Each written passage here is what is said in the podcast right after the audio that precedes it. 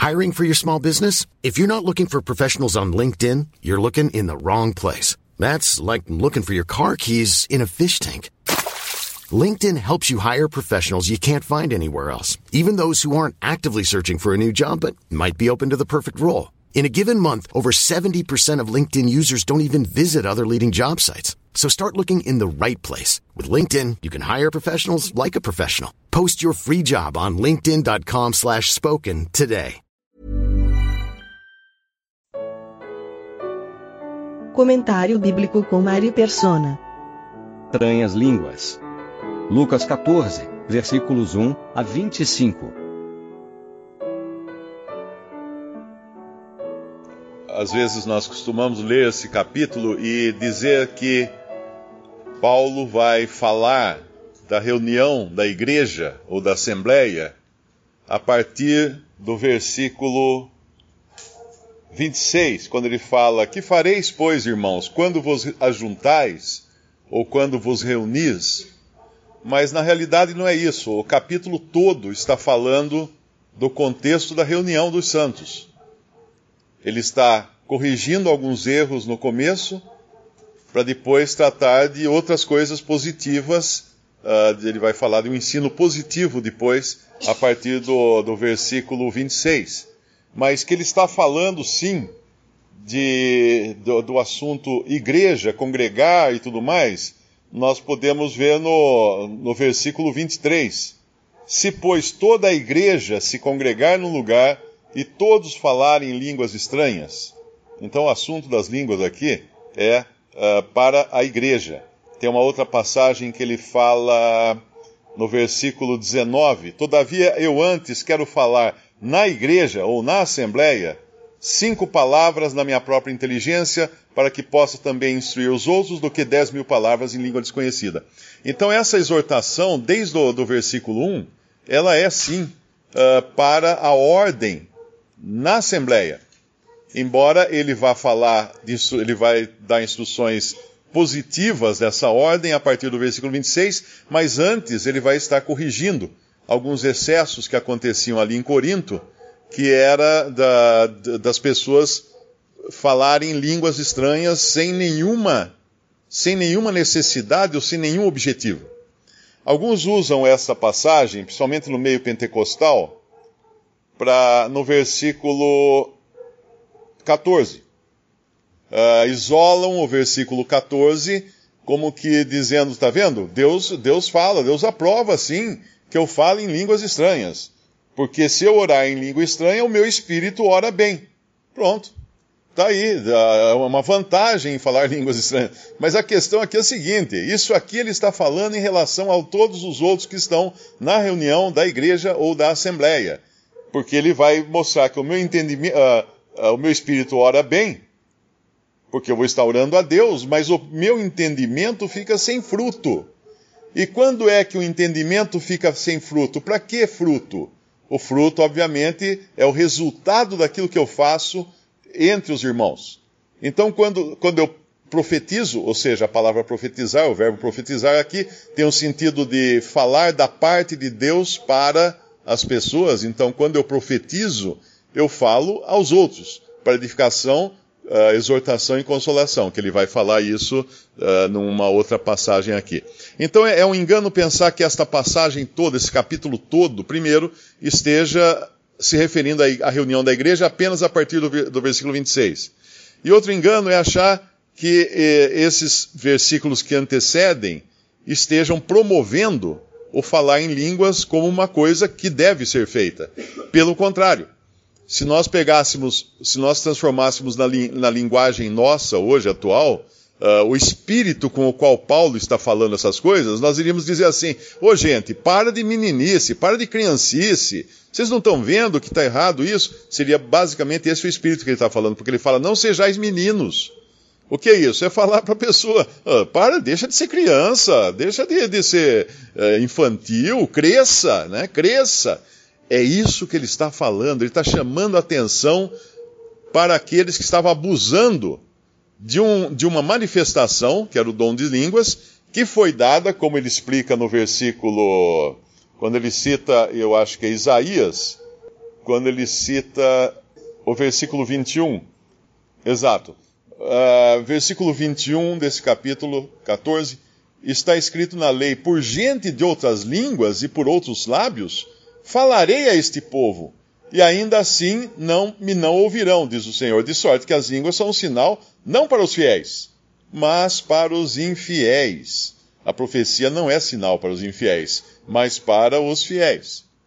Então ele faz uma distinção muito clara aqui, uh, deixando uh, evidente que Deus havia dado essa manifestação de línguas para convencer os judeus. Mas ainda assim eles não iriam ouvir. Por que ele deu isso? Porque lá em 1 Coríntios capítulo 1 diz assim que os gregos buscam sabedoria, os judeus buscam sinais. Os judeus eram ligados em manifestações visíveis, audíveis do poder de Deus. Mas os gregos queriam sabedoria, toda a filosofia vem da Grécia. Os gregos eram muito mais ligados nas coisas invisíveis, intelectuais, uh, embora nós sabemos que na, uh, o que a Bíblia ensina não são coisas intelectuais, são coisas espirituais. Mas eles eram muito mais ligados nas coisas invisíveis e intelectuais do que nas visíveis e manifestas, como eram os judeus que foram ao longo de toda a sua história, uh, vamos dizer assim, amamentados com sinais ao longo de todo o seu caminho, desde a da saída do Egito e tudo mais. Então, quando nós temos contato, e isso muitos irmãos aqui têm tido agora contatos, com irmãos saídos do, do meio denominacional, a maior dificuldade é com aqueles que achavam que falavam em línguas no meio denominacional. Essa é a maior dificuldade. Para tirar isso de uma pessoa que foi criada num lugar onde estava todo mundo gritando palavras que ninguém entendia, e ela achando que isso era uma manifestação espiritual, é complicado, é bastante complicado. Alguns até alegam falar línguas dos anjos, quando em nenhum lugar na Bíblia tem língua de anjo. Nós nunca vimos anjo falando na, na, na, Bíblia uma outra língua que não fosse uma língua humana. Nós vemos lá em, desde o Jardim do Éden, quando ainda não existia variedade de idiomas, nós vemos Satanás, que é um querubim, falando com Adão e Eva numa língua que era a língua que Adão e Eva entendiam. Eles não estavam falando uma língua de anjo com Adão e Eva. Nós vemos Deus falando com Adão e Eva numa língua que eles entendiam. E depois nós vamos encontrar uh, quando uh, os homens constroem a Torre de Babel e Deus desce, então, para confundir as suas línguas, nós vamos descobrir que as línguas ali, a confusão de línguas, foi um juízo que Deus trouxe. Não era algo para alguém se gloriar de falar muitas línguas. Em momento nenhum.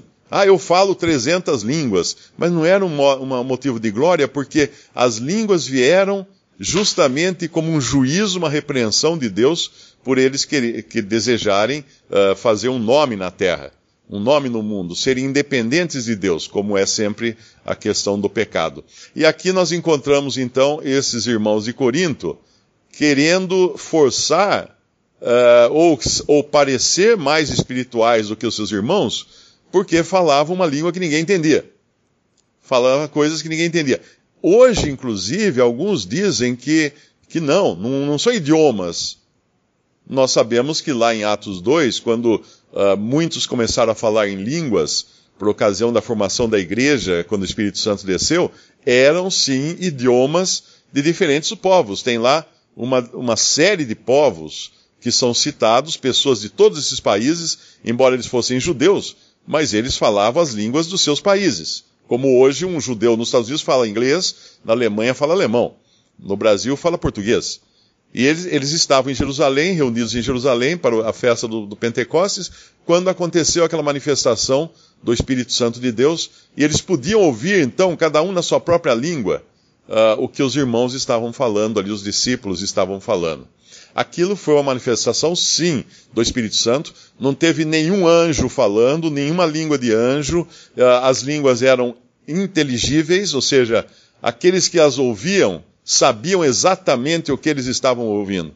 Não tinha ninguém falando assim, o que, ele está falando ali? Não, ele estava entendendo a sua própria língua, porque alguém estava falando a sua própria língua. E aqui nós temos uh, esses coríntios uh, se gabando e se exibindo, uh, como se fosse alguma coisa, e achando que é um privilégio falar em línguas estranhas numa reunião de cristãos. quando Paulo está deixando muito claro aqui que não haveria isso, não haveria uh, proveito algum, a menos que existisse intérprete, obvi obviamente. Ele vai falar isso mais no final do capítulo. Se alguém falar em línguas, uh, fala em dois ou três uh, e haja intérprete. Haja intérprete, porque de, provavelmente haveria ali judeus no meio deles e o Espírito Santo de Deus estaria se manifestando de uma forma que judeus fossem convencidos por aquele sinal. Mas todo o escopo do que Paulo fala até o versículo 25 é que profecia, profetizar é mais proveitoso do que o falar em línguas. Esse, é, essa é, esse é o resumo de toda essa passagem do capítulo. Profetizar fala aos homens, de uma maneira que os homens entendem.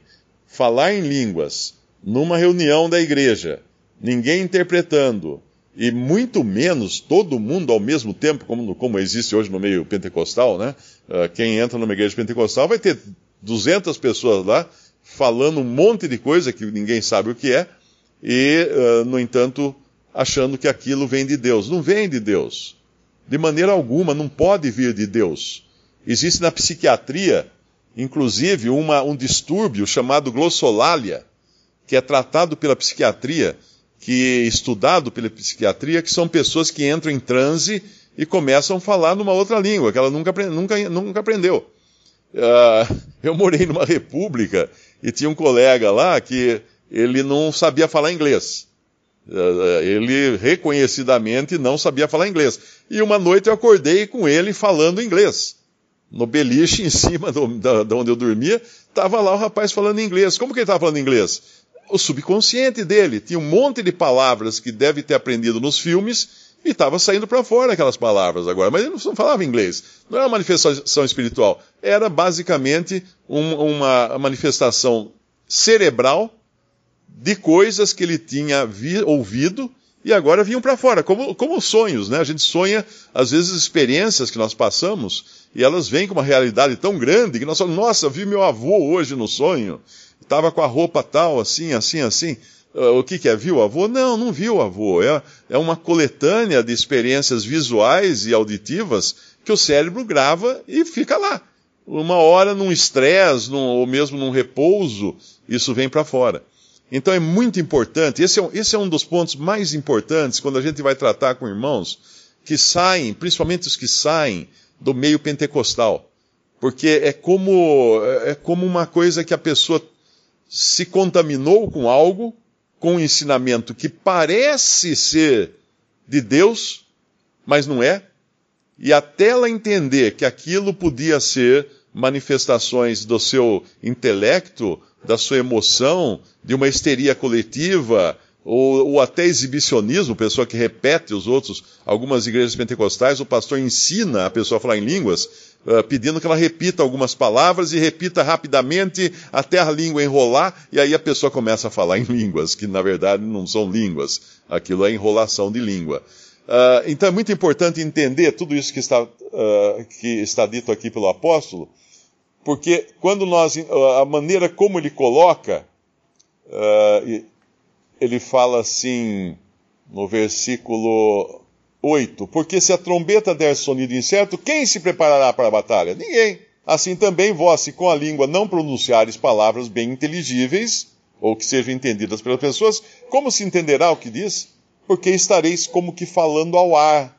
E a gente sabe que uma pessoa que fala ao ar é uma pessoa que tem algum distúrbio psicológico. Aqueles caras que passam na rua e falando sozinho, né? você nunca iria parar e falar assim, uh, deixa eu escutar o que ele está falando sozinho, que deve ser importante. Você fala, não, ele, ele é louco, ele tem algum problema psicológico, psiquiátrico. Eu não vou dar ouvidos ao que ele está falando, porque é uma coisa irreal alguém falar sozinho.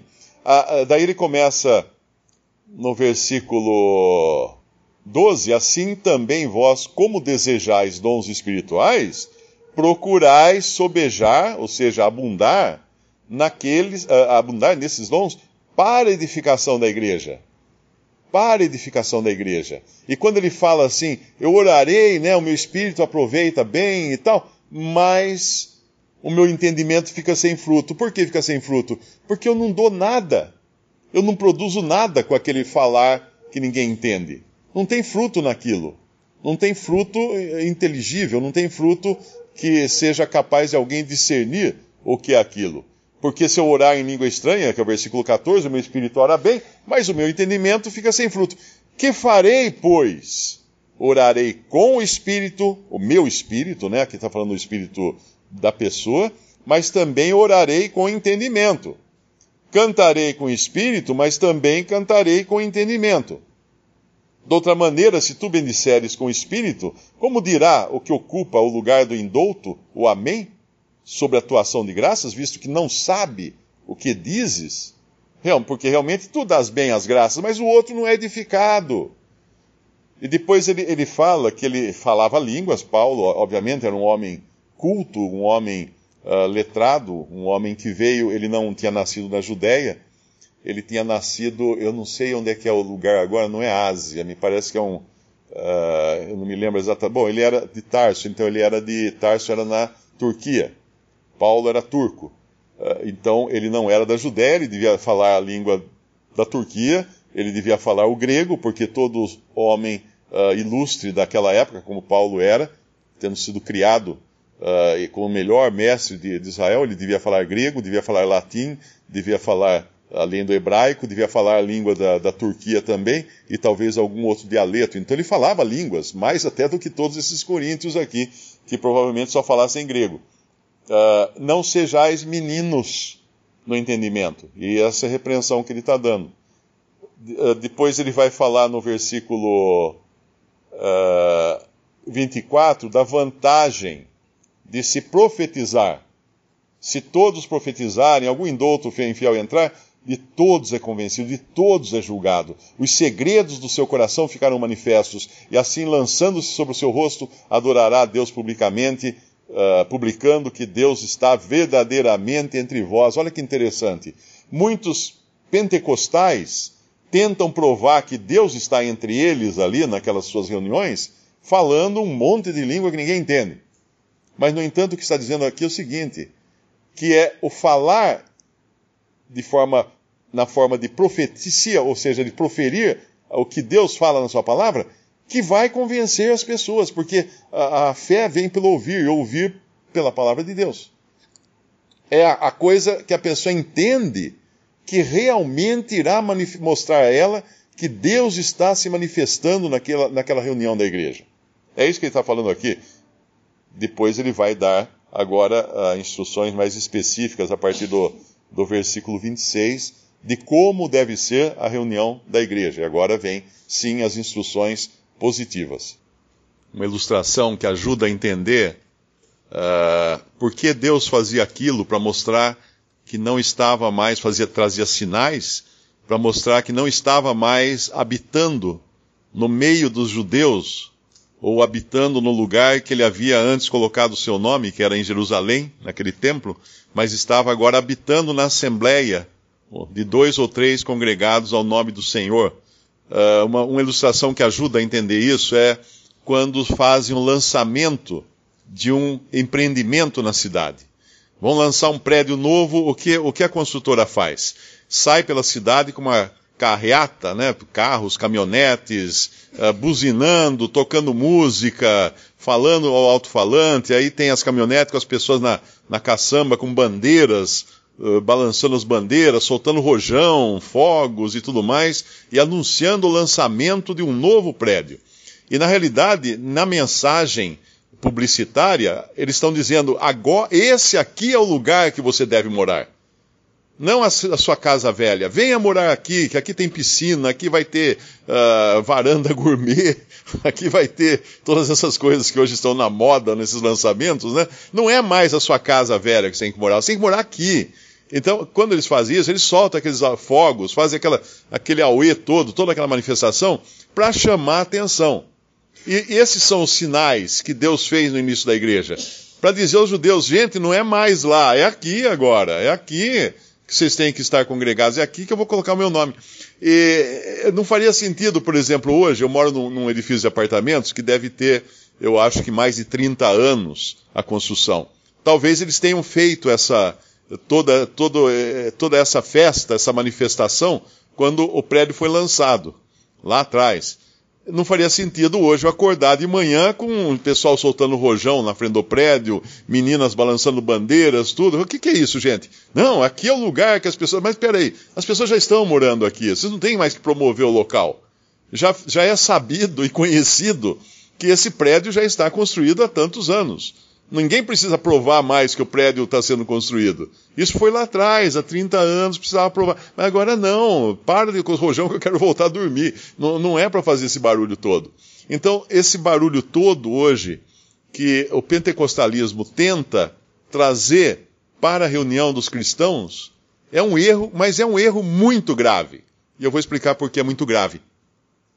Tem um caso, uh, inclusive está num, num livro, isso um livro até antigo, uh, de um missionário que trabalhou na África, entre povos africanos, e ele uma vez foi visitar uma igreja nos Estados Unidos, uma igreja pentecostal, e uma pessoa foi lá na frente e começou a falar numa língua que ninguém entendia.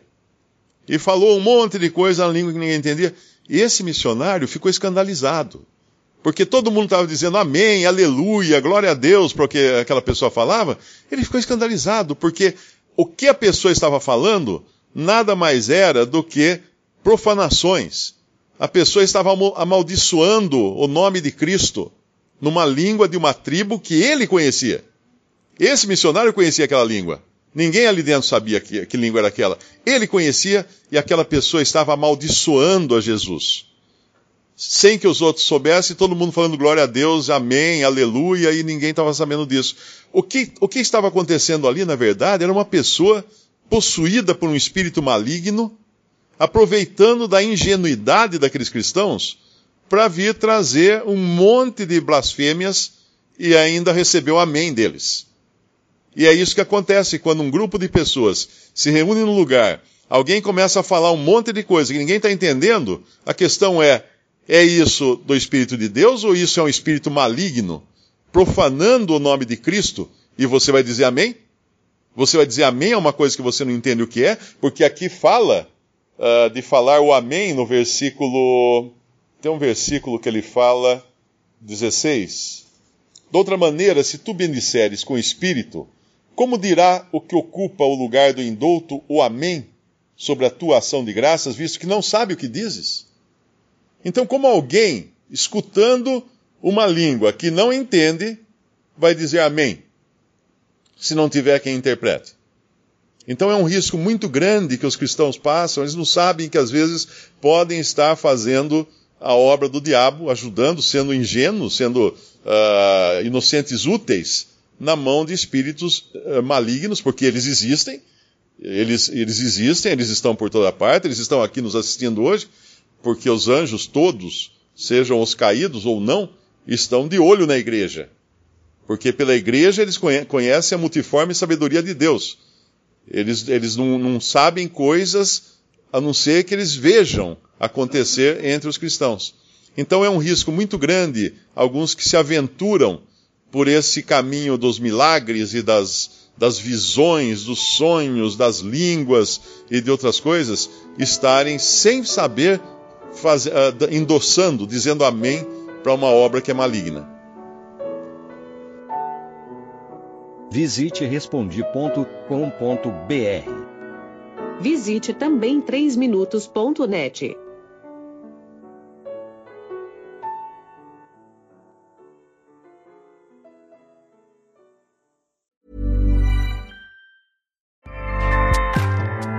ACAST powers the world's best podcasts. Here's a show that we recommend. The Real Housewives is a guilty pleasure for most, but if you're looking to not feel guilty about that pleasure, tune in to Everything Iconic with me, Danny Pellegrino, where I break down all the messy moments and behind the scenes antics of Bravo's popular franchise. And on Everything Iconic, I also interview celebrity guests like Kelly Ripa, Kiki Palmer, Drew Barrymore, Cameron Diaz, and more about their guilty pleasures, their past work, and so much more. So if you're pop culture obsessed and find yourself watching way too much reality TV like me, tune in to Everything Iconic with Danny Pellegrino wherever you listen to podcasts. ACAST helps creators launch, grow, and monetize their podcasts everywhere. ACAST.com.